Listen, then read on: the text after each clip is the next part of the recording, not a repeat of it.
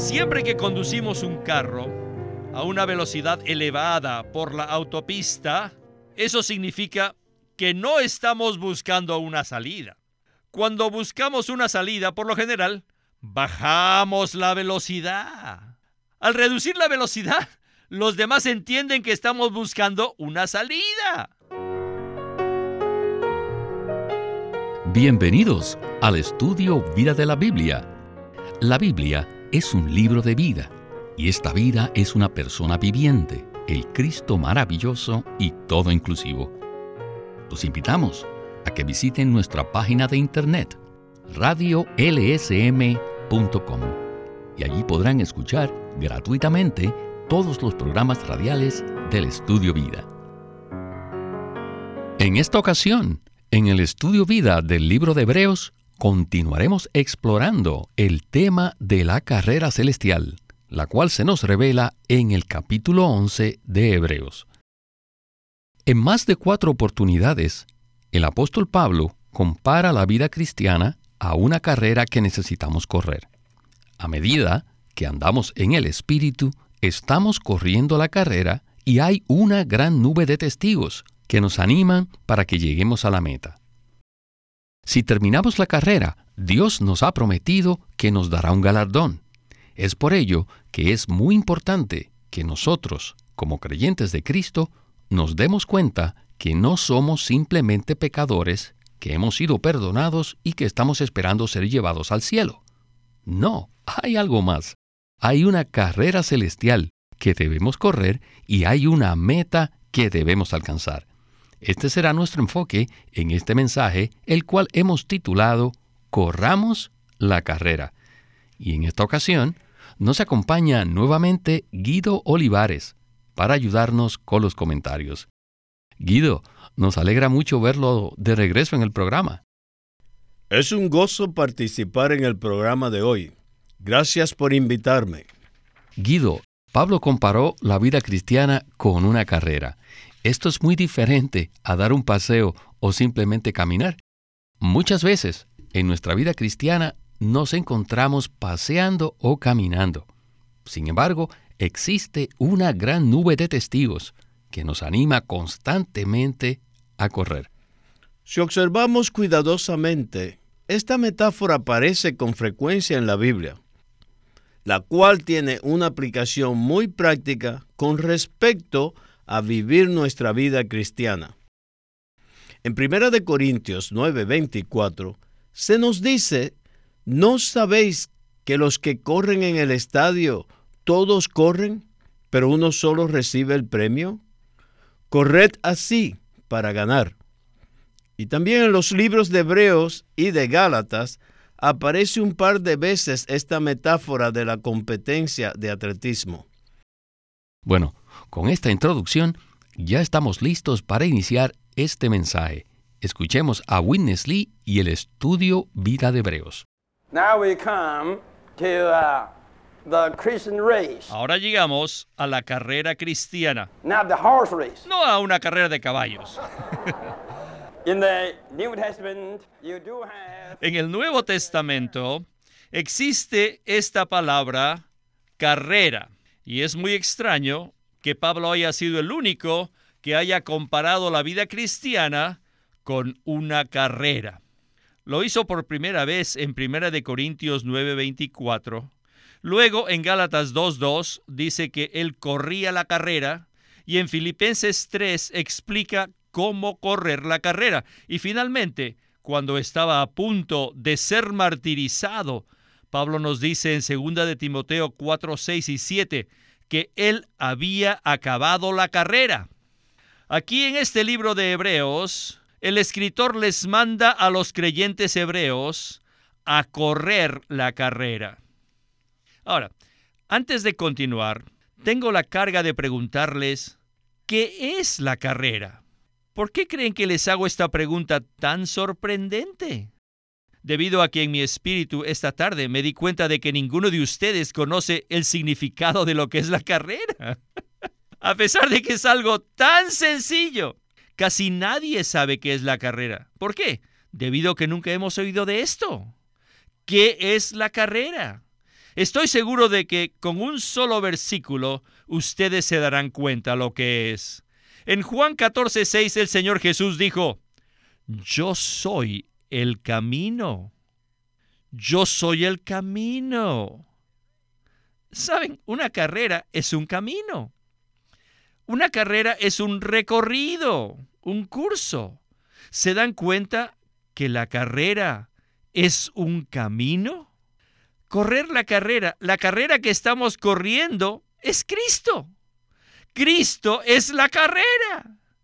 Debido a que Cristo es el camino. Para nosotros es la carrera. El camino que estamos tomando es la carrera que corremos.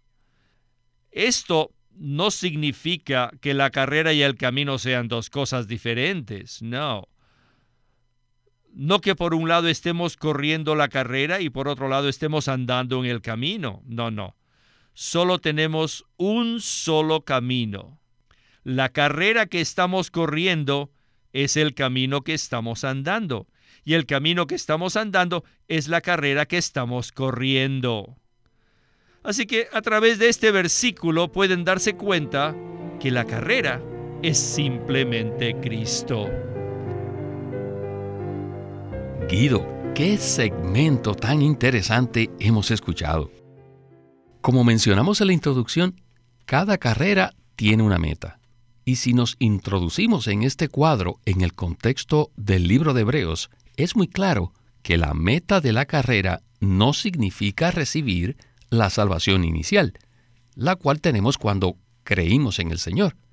Entonces, ¿podría usted decirnos cuál es la meta de esta carrera cristiana? Como creyentes de Cristo, es muy importante que nos demos cuenta que no somos simplemente pecadores que hemos sido perdonados y que estamos esperando ir al cielo. Existe una carrera que debemos correr y existe una meta que debemos alcanzar.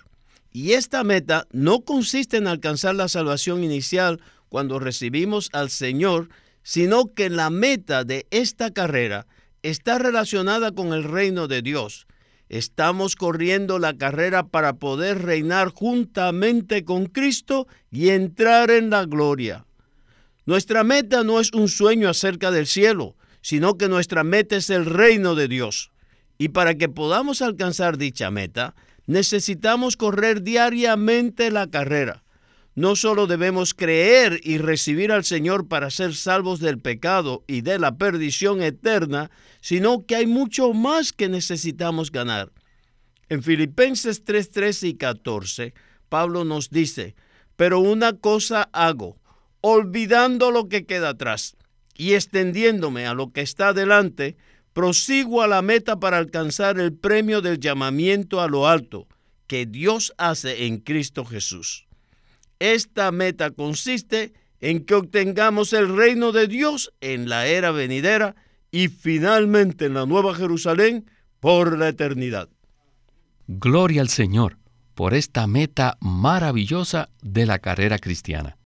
Hemos dicho en varias oportunidades que la palabra de Dios tiene muchas funciones en nuestra vida cristiana, algunas de las cuales son vigorizarnos y motivarnos, y estas son las características principales del libro de Hebreos.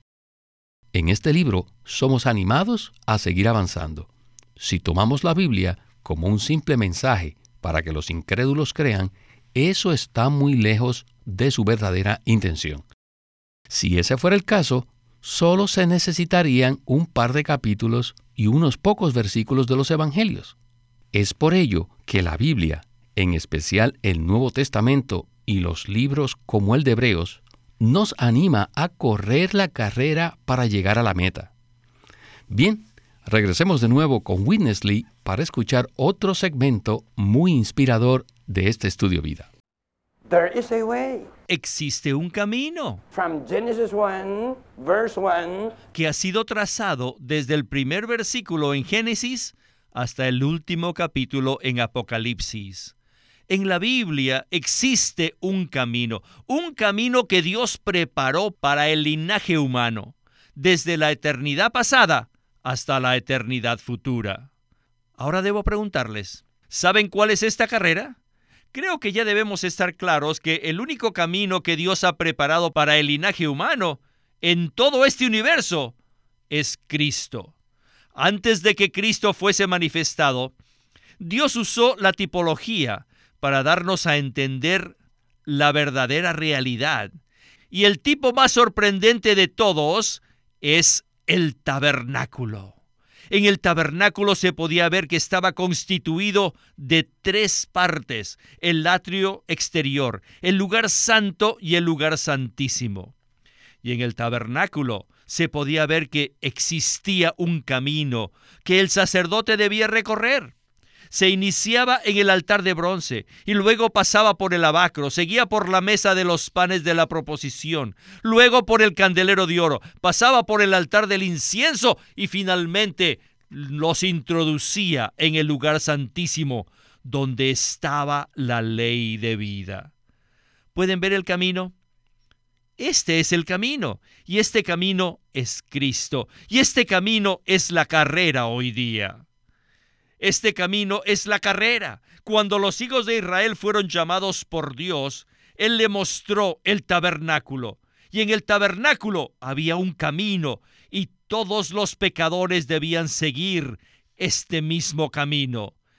Comenzaban desde el altar de bronce y podían tomar este camino y avanzar y progresar hasta que llegasen al último punto, al último lugar, hasta poder disfrutar del elemento divino, la ley de vida. Hoy día este camino es Cristo, como el único camino para ir a Dios. Este camino no es para que los hombres lleguen al cielo, sino para que lleguen a Dios. Miren la situación. En el tiempo en que vino el Señor Jesús, había sacerdotes y sumos sacerdotes y ellos estaban adorando a Dios y ofreciendo sacrificios en el altar. Ellos estaban ofreciendo incienso, cortándole la mecha al candelero y poniendo pan sobre la mesa de la proposición. Estaban llevando a cabo todos los servicios relacionados con el tabernáculo. Y supuestamente estos servicios eran para contactar a Dios. Después que Jesús se encarnó, Él fue a las casas pequeñas. Una de las casas pequeñas fue la casa del leproso Simón, en Betania, y allí disfrutaba de la compañía de una cantidad de personas en una pequeña casa en Betania, mientras que los sacerdotes seguían adorando a Dios en el templo. Entonces, díganme, en ese tiempo, ¿cuál era el camino para alcanzar a Dios?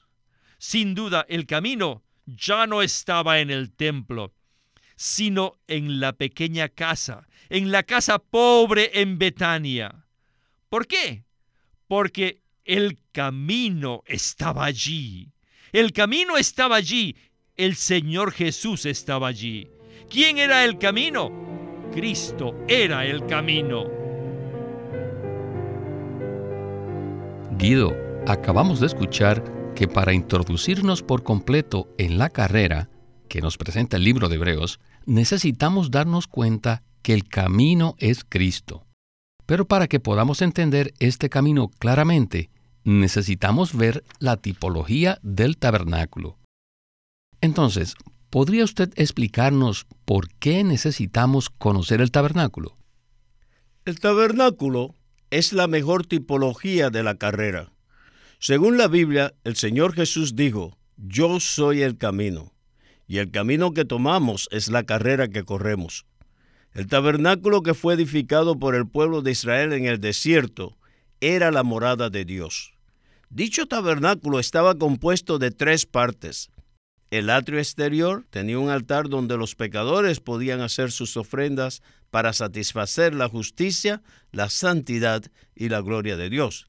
Y de esa manera, los pecadores podían propiciar sus pecados de forma temporal. Y ese altar es un cuadro de Cristo, quien llevó todos nuestros pecados en la cruz una vez y para siempre, para satisfacer a Dios. Luego, los sacerdotes debían ir al lavacro, el cual era un contenedor lleno de agua, donde los sacerdotes se lavaban. El lavacro es un tipo de Cristo como el agua de vida que nos limpia en el bautismo. Después de pasar por el lavacro, los sacerdotes entraban en el lugar santo e iban a la mesa de los panes de la propiciación, por los cuales tipifican a Cristo como nuestro alimento y suministro. Y en el lugar santo también se encontraba el candelero de oro, el cual tipifica a Cristo como nuestra luz. Enseguida, los sacerdotes continuaban hacia el altar del incienso, el cual representa la oración. Y finalmente, el sumo sacerdote entraba al lugar santísimo donde estaba la presencia de Dios. Por lo tanto, en la tipología del tabernáculo vemos que Cristo es el camino que debemos tomar. Sin embargo, es muy lamentable que muchos creyentes solo lleguen hasta el altar de bronce para que sus pecados sean perdonados, pero permanecen allí detenidos sin seguir adelante en el camino que Dios ha trazado para nosotros. Y por tal motivo, esos creyentes no han experimentado a Cristo como su satisfacción, como su comida, como su luz y como su disfrute para ser introducidos en la presencia de Dios. Entre más corremos la carrera, más llegamos a ser conformados a la imagen del Hijo primogénito de Dios. Esta es nuestra meta y es la carrera que estamos corriendo. Muchas gracias, Guido, por esa explicación tan clara. Realmente disfruto que Cristo no solo es nuestro Salvador, sino que también es el pionero que va delante de nosotros, guiándonos a la presencia de Dios. Muy bien. Regresemos por última vez con Witness Lee para escuchar la conclusión del mensaje. Adelante. Saulo de Tarso era 100% una persona a favor de la religión judía. Cuando se dio cuenta que algunos de sus coterráneos, tales como Pedro, Juan, Esteban, ya no estaban en esa religión, él se resintió y empezó a oponérseles. Estas personas, Pedro, Juan, Esteban, no solo estaban andando en el camino, sino que estaban corriendo, corriendo en el camino. Saulo de Tarso también estaba corriendo, pero no en el camino, sino al lado del camino, intentando estorbar a los que estaban corriendo la carrera en el camino. Mientras estaba en esto, el Señor Jesús se le apareció y lo derribó para hacerlo entrar en este camino. De esa manera, Saulo entró en el camino de Cristo e inició la carrera. Él no solo andó en el camino, sino que corrió la carrera en el camino. O quisiera ilustrarles la carrera con un ejemplo. Siempre que conducimos un carro a una velocidad elevada por la autopista, eso significa que no estamos buscando una salida. Cuando buscamos una salida, por lo general, bajamos la velocidad. Al reducir la velocidad, los demás entienden que estamos buscando una salida. Pero si vamos demasiado rápido, a 150 kilómetros por hora, no hay ninguna chance, no hay ni siquiera ni una consideración, ni una posibilidad de poder salir. Al correr, el camino se convierte en una carrera. Ahora, yo creo que a estas alturas ya todos comprendemos qué cosa es la carrera qué cosa es el camino y también entendemos por qué al camino se le llama la carrera. Debemos correr la carrera sin estar mirando a nuestro alrededor. Debemos mantener nuestros ojos fijos en la meta para no ser distraídos. Pablo tenía el mejor incentivo para continuar en la carrera. Puesto que él tenía la mirada fija en la meta, no tenía tiempo para mirar alrededor ni para considerar nada más. Recordemos que él era un creyente hebreo típico. Por tanto, al final de los once capítulos, ya les había presentado una visión muy clara a los creyentes judíos, mostrándoles el verdadero camino. Y ya entienden que el verdadero camino es Cristo, quien fue puesto por Dios mismo delante de todos los creyentes. Y después de hacerlo, los animó a correr la carrera. Es como si les estuviese diciendo, no se detengan, no miren alrededor, no hablen, simplemente corran la carrera.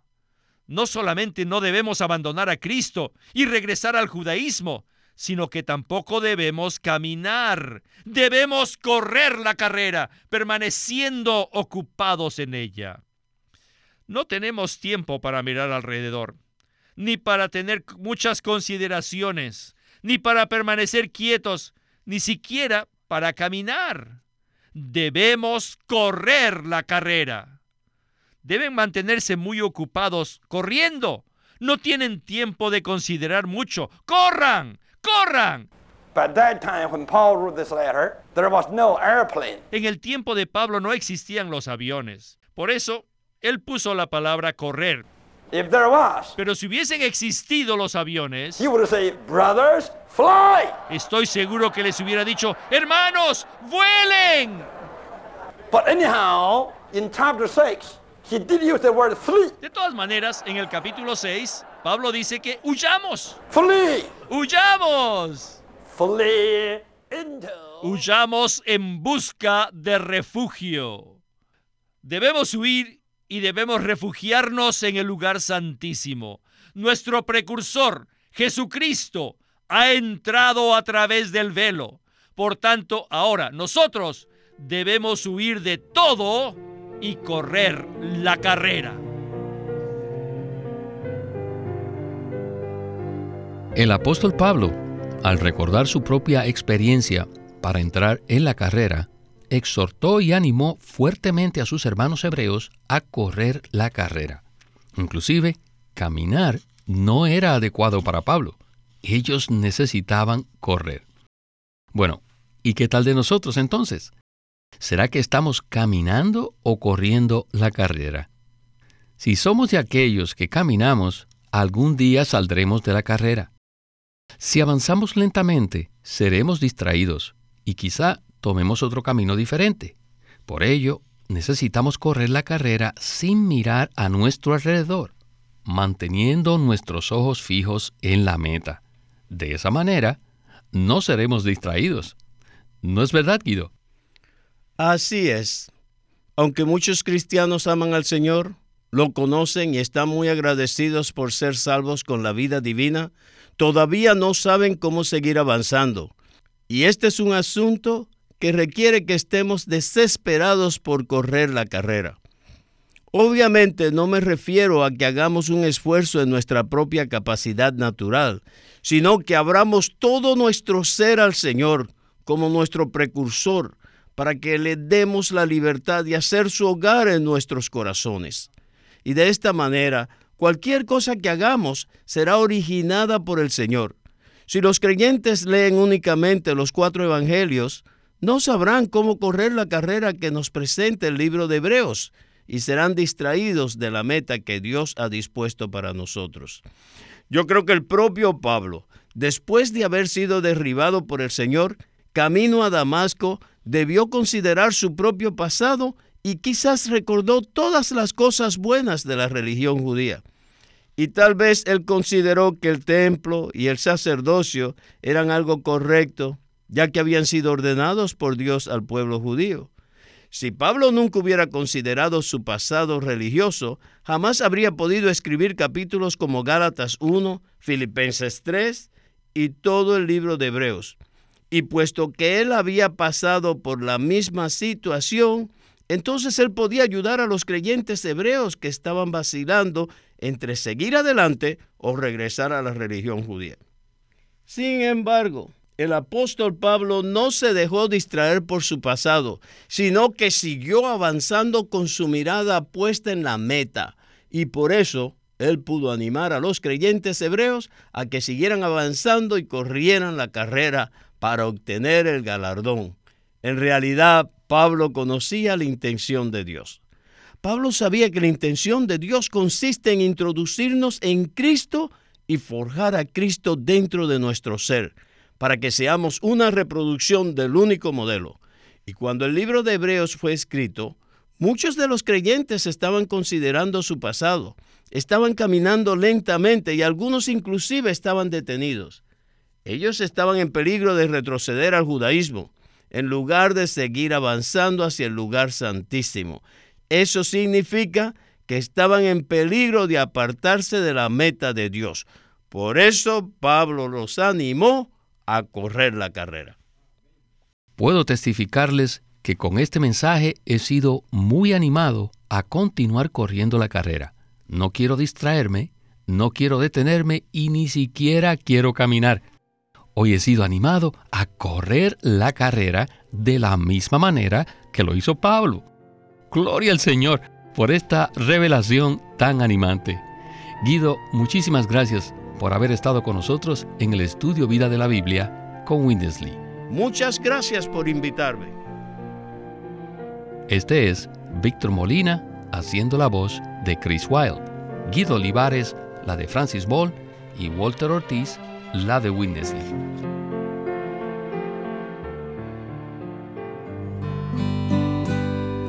Queremos animarlos a que visiten nuestra página de internet libroslsm.com.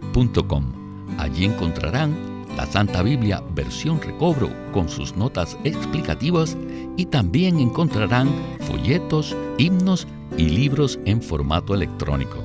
Por favor, visiten nuestra página de internet libroslsm.com. Queremos presentarles la versión recobro del Nuevo Testamento. ¿Y por qué tenemos esta versión recobro? Debido a que a través de los siglos el Señor ha recobrado muchas verdades de su economía entre los hombres. Desde los días de Martín Lutero en particular, este recobro ha progresado constantemente. A partir de la justificación por fe, la cual fue recobrada en esos tiempos, hasta la verdad de experimentar la iglesia, el cuerpo de Cristo, vista y disfrutada por muchos cristianos hoy, este recobro ha sido como un hilo dorado que une la iglesia en el tiempo.